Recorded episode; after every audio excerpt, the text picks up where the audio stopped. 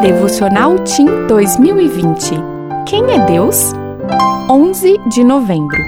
Tem poder. Existe alguma coisa impossível para o Senhor?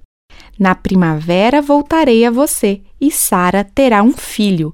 Gênesis 18, 14. Quem é o mais forte de sua classe? Talvez o diâmetro do muque ou uma queda de braço possa revelar isso.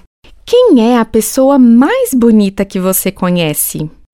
O que faz você pensar nessa pessoa como a mais bonita? Talvez seja o formato do rosto, o porte físico, o sorriso, o olhar. Você conhece alguém que tenha muito dinheiro? Será que é a quantidade de coisas caras que essa pessoa compra que faz você pensar que ela seja rica? Quem é o aluno mais popular da sua classe? E da escola? Com certeza é alguém que consegue influenciar muita gente. E quem é o mais inteligente? Aquele que só tira nota alta.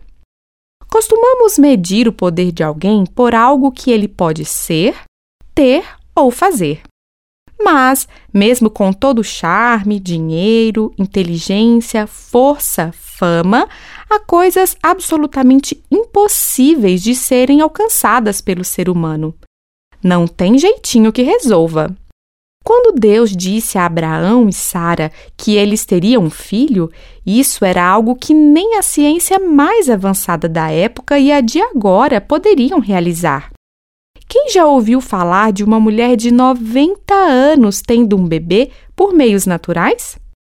Mas Deus lhes mostrou que nada é difícil para ele. Deus tem tanto poder que pode tornar o impossível possível. A Bíblia está repleta de exemplos assim, em que somente ele podia agir, porque era impossível para qualquer um de nós.